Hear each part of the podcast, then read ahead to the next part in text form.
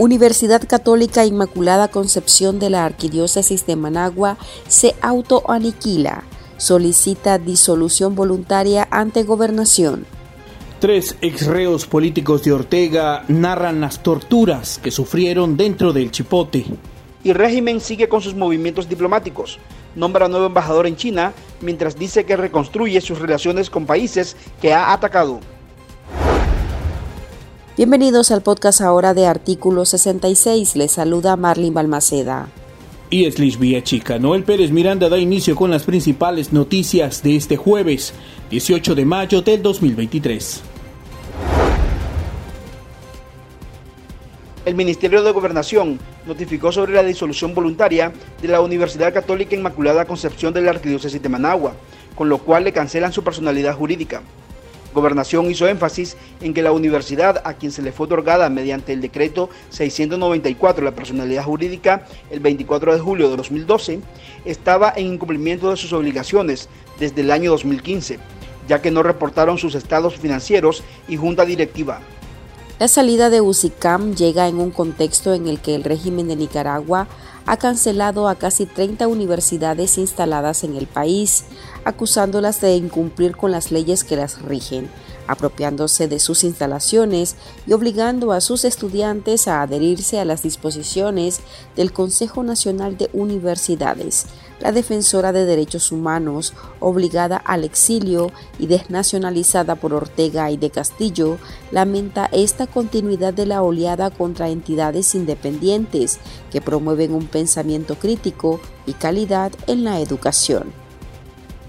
Al parecer estos regímenes totalitarios temen a todo lo que es el conocimiento, la investigación, la academia, todo lo que pueda servir eh, eh, de, los avances científicos, técnicos y también de, apertura, eh, digamos, para poder tener una conciencia crítica para el análisis de la realidad, para poder demandar rendición de cuentas a las autoridades y lo que implica pues un ciudadano realmente con claridad de sus deberes y de sus derechos. Y sumado a esto vemos también eh, la persecución eh, religiosa, porque como he dicho en otras ocasiones, eh, prácticamente los púlpitos, las universidades eran como los últimos espacios que estaban quedando donde quizás el docente, la docente podía expresarse o los líderes religiosos y sin embargo pues ya han ido aniquilando este último eslabón eh, de resistencia que va quedando en el país. De manera que Nicaragua está retrocediendo tristemente eh, años luz en todo lo que pudieran ser esos eslabones para el desarrollo económico, social, ambiental y la construcción de una ciudadanía crítica que nos llevará muchos años reponer. Enrique Martínez, quien estudió Derecho en la Universidad Centroamericana y luego en la Universidad Nacional Autónoma de Nicaragua, de donde fue expulsado, valora esta decisión de la UCICAM como un adelanto a lo que ya esperaban. Les vendría debido a la guerra decretada por el régimen de Ortega, a la educación que considere fuera de su control al no estar vigilada o diseñada por sus súbditos. Aunque la Universidad de la Arquidiócesis de Managua haya detallado que es una disolución voluntaria, no podemos obviar que los mecanismos que ha implementado la dictadura para cancelar otras universidades anteriormente han sido el CNU y la Asamblea Nacional, que tiene el objetivo de quebrantar la libertad académica, autonomía universitaria y libertad de cátedra en Nicaragua. Esta evidencia tal vez un nuevo mecanismo de presión, no solamente al estudiantado nicaragüense, que es el que sufre la repercusión directa, sino contra la ciudadanía. Ya lo hemos reflejado con las olas de persecuciones políticas que se han desatado en el territorio nacional y que también la Iglesia Católica, que, eh, está al mando de esta institución cancelada el día de hoy, eh, está recibiendo, digamos, ciertos golpes por parte del régimen. Hablando de las afectaciones del estudiantado, eh, los deja a la deriva porque se han venido eh, reduciendo las opciones eh, de universidades eh, que estén libres de la influencia político-partidaria y el clientelismo político de la dictadura de Daniel Ortega y Rosario Murillo, y que es lo que está guiando el régimen para seguir buscando mecanismos de adoctrinar y detener el avance del pensamiento crítico o las críticas hacia el actuar represivo de censura y violencia que se vive en el territorio nacional. Y por tanto lo que debemos de hacer los distintos activistas y líderes estudiantiles y políticos es, alarmar y evidenciar este tema desde una postura de emergencia educativa y ver de qué forma se abren brechas y se generan, digamos, cierto, eh, ciertas guías para apoyar al estudiantado nicaragüense. Lo que nos queda es denunciar, ser empático con esa realidad y sobre todo estar alerta a posibles futuras cancelaciones de universidades en Nicaragua. La guerra frontal que ha mantenido la dictadura orteguista contra la Iglesia Católica de Nicaragua ha ocasionado el cierre de otras casas de estudios vinculadas con esa institución religiosa, entre las que están la Universidad Cristiana Autónoma de Nicaragua, UCAN, Universidad Católica del Trópico Seco y la Universidad Juan Pablo II.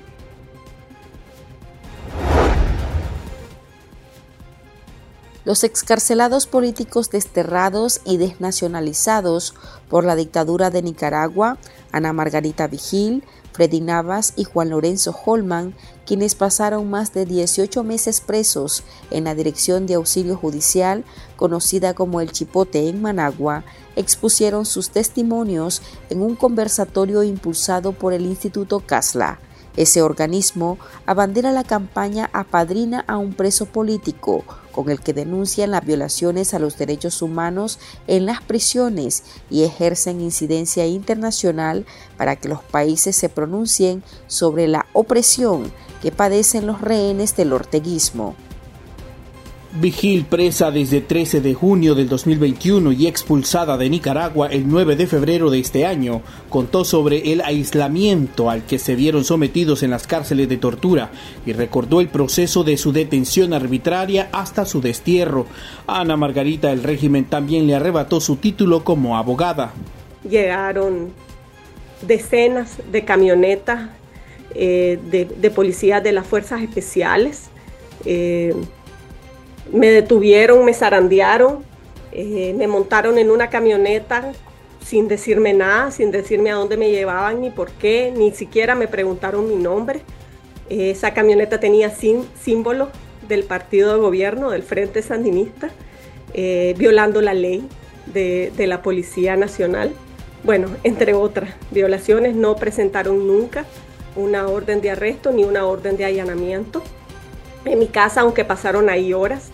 Aún así, Tamara, yo, yo quiero decir que con todo y todo tuve suerte, porque no me golpearon, como la noche anterior habían golpeado a Tamara y la habían hecho sangrar de la hemorragia de salud. Yo hace poco vi su camiseta ensangrentada de ese día que la policía le regresó a, eh, la habían tratado de, lavar y ahí seguía la mancha. Estuve en una celda sola, en, en confinamiento en solitario. Eh, nos aplicaron una ley de, investigación de nueve meses, una ley de tutela de, investigación de nueve meses y en ese periodo no vi a mi abogada, no vi, de, tres meses, en ese periodo no vi a mi abogada ni a mi familia. Yo logré ver a mi mamá por primera vez eh, en el día número 80. Eh, no, no te puedo explicar lo que significa que tu mamá, que no sabe de vos, que no sabe qué fue lo que pasó, lo primero que haga cuando te encuentres comenzar a tocarte y, y, verte las uñas para ver si te las sacaron o no y ver si estás bien. Nosotros estuvimos prácticamente secuestrados esos 80 días. Ni nosotros supimos de nuestras familias ni nuestras familias supieron de nosotras. Freddy Navas, líder del movimiento campesino, ha sufrido prisión arbitraria en dos ocasiones. En 2018, cuando lo tuvieron en la modelo, sufrió constantes golpizas al punto que en varias ocasiones perdió el conocimiento y actualmente padece de problemas en la espalda producto de esas torturas. En ese momento, en 2019, lo sacaron bajo una polémica ley de amnistía. Dos años después, nuevamente ordenaron cárcel en su contra. Desde julio de 2021, lo confinaron en una celda de El Chipote. Pero esta vez la línea de opresión fue la tortura psicológica. Estábamos en un lugar que cuando nos sacaban a veces, hasta después de 15 días, casi 20 días, sin salir al sol, y cuando nos sacaban al sol prácticamente no podíamos ver, no podíamos abrir los ojos, teníamos que pasar como un minuto con los ojos cerrados para poderlo ir abriendo poco a poco por la gran luminosidad que, se nos daba en ese momento de poder ver un poco eh, la libertad, verla por lo menos a través de barrotes, sí, porque no era al aire libre, era un encierro bien pequeño y con verja o con reja en la parte de arriba, pero mirábamos el sol. Igual cuando entrábamos no podíamos ver porque la oscuridad era total. Hasta los 15, 20 minutos comenzábamos a ver qué era lo que había ahí. Yo ya sabía que no iban a echar presos. Inclusive yo le había dicho ya a dos, tres personas, mira, hay instrucciones de que nos van a echar presos, así, así, así, así. Y no sé si pueden huir, ustedes huyen, yo no puedo, pero aquí estoy y en un efecto así se dio, pues nos echaron presos. Más sin embargo, ahí hubo un reencuentro, creo yo, en la lucha de la oposición en ese momento, porque teníamos un solo adversario en común, que es el mismo adversario que tenemos hoy. La lucha debe de continuar en los espacios donde podamos hacerlo. Y una de las torturas mayores, pasamos dos veces, eh, casi 90 días, dos veces nos sucedió eso, que no mirábamos a nuestra familia, ningún tipo de contacto con el exterior, solo los oficiales que nos llegaban a dar comida o así que nos mirábamos, pero no sabíamos nada de nuestra familia. Una de las cosas que nos decían es, eh, disculpen la palabra, ustedes ya no valen nada, ustedes están olvidados, su familia no quiere venir a verlo, nadie a nivel internacional eh, ha alzado la voz ni dice nada por ustedes. Y tengo que confesarte, Tamara, de que hubieron varios que perdieron la noción de, sí mismo, la noción del tiempo. Hubo un abogado de que no recordaba los nombres de sus hijos, de sus hijas y sus hijas pequeñas. Otros con deseos de de suicidarse, otros que necesitaban medicamentos para su corazón o para sus males que tenían, de pronto no le entregaban sus medicamentos o le entregaban medicamentos que chocaban unos contra otros, hubo muy mala praxis de los médicos ahí, muchísima mala praxis. En el conversatorio, en el que la directora del Instituto Casla, Tamara Suju, fungió como moderadora, el gerente general de la prensa, Juan Lorenzo Holman, confesó que pese al cautiverio nunca perdió la fe en su libertad y que la prisión fortaleció su compromiso con trabajar por la libertad de expresión y prensa en Nicaragua. Nosotros nos quitaron todo, nos han quitado eh, toda la redacción, por ejemplo, de la prensa, todos nuestros colaboradores están fuera de Nicaragua, tenemos una redacción totalmente en el exilio pero aún así, todo lo que nos han hecho no nos han quitado la dignidad, no nos han quitado, eh, no nos han secuestrado eh, nuestras ideas y no han podido ni podrán impedir, en el caso nuestro, por ejemplo, que sigamos haciendo nuestro trabajo, que es informar y ser plataforma o para, para aquellas personas que quieran contar su historia, decir su historia y eh, dar su opinión. No lo van a poder. Las cosas materiales, las cosas como los títulos y las propiedades y esas cosas, esos están... No es la primera vez que nos hacen esto nosotros. La prensa tiene 97 años. No soy el único ni el primero de mi familia que sufre todo lo que estamos sufriendo, pero sí espero ser el último de ellos, el último nicaragüense que sufra todos estos desmanes de dictadores y de, de, degenerados como lo son Ortega, eh, los cubanos y en, Venezuela no solo Maduro, sino que toda su pacotilla.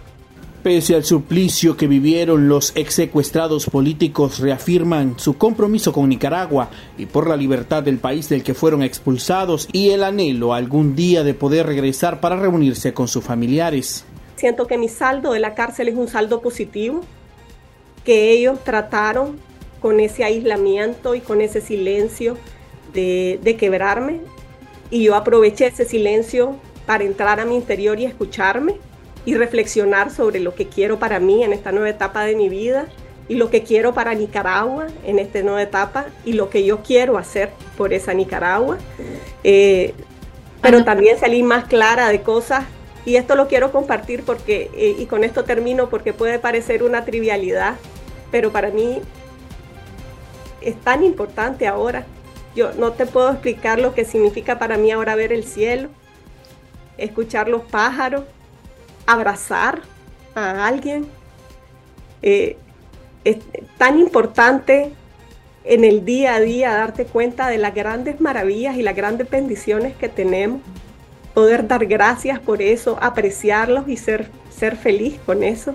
Eh, eh, para mí creo que ese fue uno de los grandes aprendizajes de la cárcel. Nunca hay que perder la, la fe y la esperanza. Siempre hay que levantarse todos los días y pensar en que este es un día más que se acerca a nuestra libertad. Cuando estábamos en, en el chipote secuestrado, nos levantábamos todos los días, rezábamos y decíamos, Señor, cuando vos lo digas, cuando vos lo dispongas, estas puertas se van a abrir y nosotros vamos a salir libres. De la misma forma, decimos, Señor, cuando vos digas y lo dispongas y creas que es el momento correcto y preciso, las cadenas que nos tienen atados a los nicaragüenses y a todas aquellas otras sociedades que están atadas por en situaciones similares, esas cadenas se van a romper y vamos a ser libres. Esa fe la tenemos que tener y no tenemos que desfallecer, no tenemos que sentirnos abatidos o derrotados, más bien tenemos que sentirnos, como dijo Ana Margarita, más fuertes, salir fuertes de las situaciones adversas. Poderle quitar la máscara a Daniel Ortega y a su gobierno para nosotros ha sido una gran satisfacción. Nosotros los campesinos que siempre fue lucha armada en los años 80, parte de los 90. Cuando salió la ley 840, nosotros decidimos, nosotros en todas nuestras marchas, hicimos casi 100 marchas en, contra de viento y marea eh, del régimen de Daniel Ortega. Nosotros hicimos casi 100 marchas. Eh, nunca decidimos agarrar la bandera de Nicaragua, hacer a un lado las banderas partidarias y agarrar la bandera de Nicaragua igual lo hicimos en nuestra lucha, era cívica, nuestra lucha es pacífica, debe prevalecer la verdad y la justicia, el derecho nacional e internacional que se nos ha sido negado en todos los espacios. Y cuando encuentro a personas como ustedes que están en la lucha, que nos han visibilizado nuestra lucha como campesinos, y entonces eso nos da fuerza a continuar en esa misma lucha y esperamos y sabemos que justicia, un poco tardada, tal vez no parcializada, pero sí un poco retardada, va a haber verdad y justicia y tiene que haber reparación en Nicaragua. El Instituto Casla promovió este conversatorio titulado La esperanza y la justicia en medio de la tempestad. Los tres involucrados remarcaron que fueron víctimas de tortura blanca y que todos sus derechos fueron violados.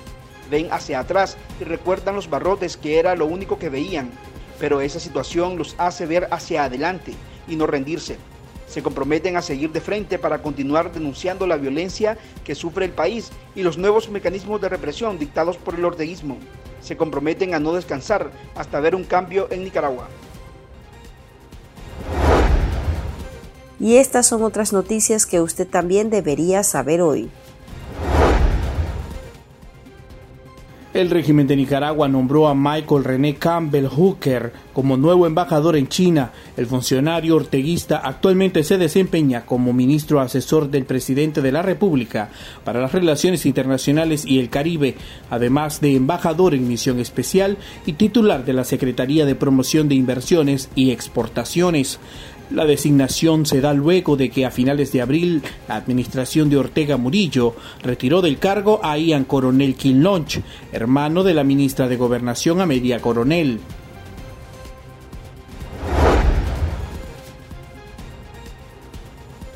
La vicedictadora de Nicaragua y vocera gubernamental Rosario Murillo aseguró que su dictadura está reconstruyendo las relaciones diplomáticas con España, lo que es considerado por analistas como un imposible pues el régimen Ortega Murillo es visto no solo por el país ibérico, sino por la comunidad internacional como una dictadura que viola los derechos humanos.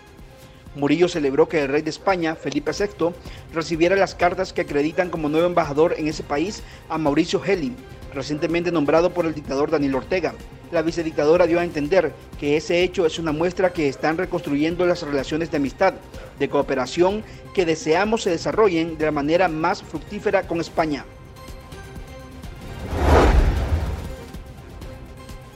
La Unión Democrática Renovadora celebró este jueves sus 28 años de fundación, realzando la necesidad de lograr que Nicaragua alcance la libertad y la democracia, así como la construcción de un país con oportunidades, progreso, solidaridad y soberanía. En un video divulgado por la organización, su presidenta Suyen Barahona, excarcelada política desterrada, señaló que la misión es continuar trabajando por la nación, así como por la libertad de los 45 presos políticos. La represión de la dictadura ha estado ahí, tratando de convencernos de que dejemos de luchar, pero aquí estamos y aquí estaremos. Hay todavía en el país más de 46 personas presas políticas, viviendo condiciones de tortura en las cárceles de la dictadura, incluyendo a Monseñor Álvarez más de 355 familias siguen llorando a sus hijos asesinados. Hay decenas de miles de nicaragüenses, mujeres y hombres en el exilio, pasando todo tipo de penuria. Miles de personas perseguidas y acosadas dentro del país. Su dolor es el nuestro, están presentes en nuestros corazones y en nuestras acciones. Les reafirmamos que no les olvidamos jamás y que no dejaremos de luchar hasta lograr una Nicaragua con justicia, en donde todos y todas podamos finalmente abrazar a nuestra familia en libertad y paz. La audiencia de la periodista nicaragüense Jocelyn Nazaret Montes González, programada para el 17 de mayo, fue pospuesta por las autoridades judiciales de Estados Unidos. Así lo informó Pablo Cuevas, director de la Defensoría de los Derechos Humanos de Nicaragua. Cuevas afirmó que la razón por la que se pospuso esta comparecencia inicial fue porque el abogado defensor de Jocelyn Nazaret, que había sido contratado por su pareja, no se presentó a la audiencia, donde se informaría sobre los detalles del procedimiento. La familia tuvo que contratar un nuevo abogado, lo que ha generado que el proceso se retrase, explicó Cuevas. Jocelyn Montes llegó a Estados Unidos el 4 de enero del 2023, después de cruzar el río Bravo y entregarse a las autoridades de Texas, con la intención de lograr asilo político, pero el proceso no ha sido a su favor. Aquí termina el episodio de este jueves. Recuerde que esta y otras noticias usted las puede leer en nuestra web www.articulo66.com. También pueden suscribirse a nuestro podcast en Spotify y seguirlo en las redes sociales como Artículo 66 y en Twitter arroba Artículo 66 Nica. Hasta la próxima.